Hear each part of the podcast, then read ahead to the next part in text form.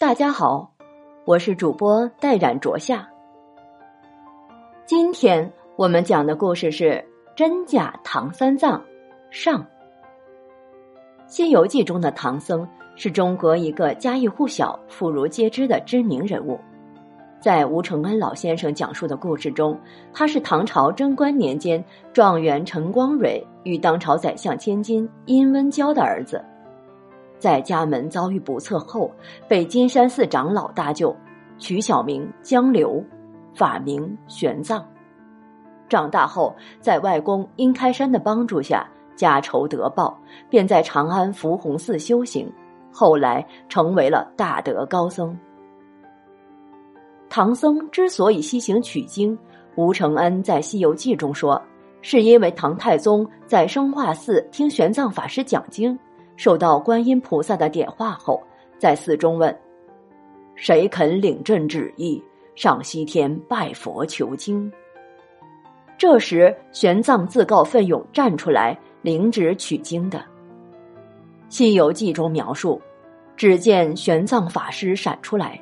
地前施礼道：“贫僧不才，愿效犬马之劳，与陛下求取真经，岂得我王江山永固。”唐王大喜，与玄奘拜了四拜，口称玉帝圣僧。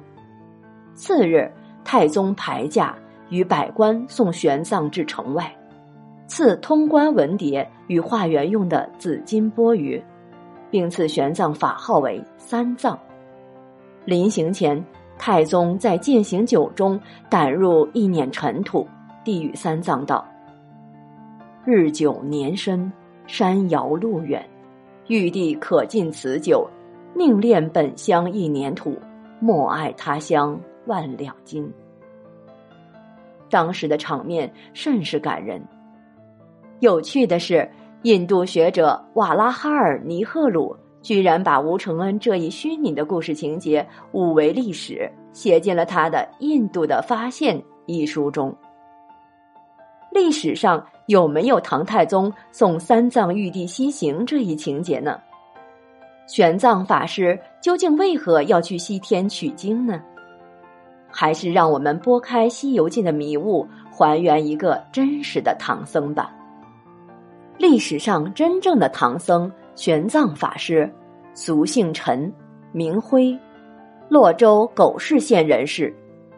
玄奘出身儒学世家，排行第三。十三岁时便入洛阳净土寺出家，因当时正处隋唐交替之际，战乱频频。于唐武德元年，玄奘移至四川成都，从道基、宝仙等法师受学。此时已崭露头角，其后又随一商人泛舟下三峡，来到荆州天皇寺，并游历了吴会、襄州等地，向当地的大德高僧求教问难。武德末年，玄奘再入长安，在大庄严寺挂搭。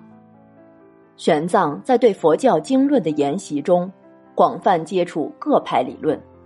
深感其中疑问甚多，怀疑原有易经有讹谬，由是发愿要去佛教发源地天竺广求译本，以为参验。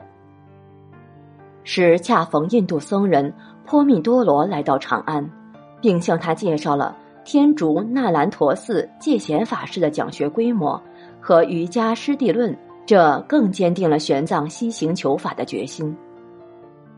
贞观元年，二十六岁的玄奘决心西行，他向唐政府提交了出境申请，但并未获得批准。这并没有阻止其西天取经的决心。经过两年充分的准备，贞观二年八月，玄奘混在难民中逃出长安，开始了他的《西游记》。不久，朝廷就以偷渡出国的罪名对玄奘发起了通缉令。命沿途各县将其缉拿。一个多月后，玄奘抵达了凉州，他避开了玉门关，偷渡过河，并巧越唐朝边关的五座烽火台，踏上了通往西域茫茫无尽的沙漠。一个没有通关文牒的僧人，在茫茫大漠中前路的艰难是可想而知的了。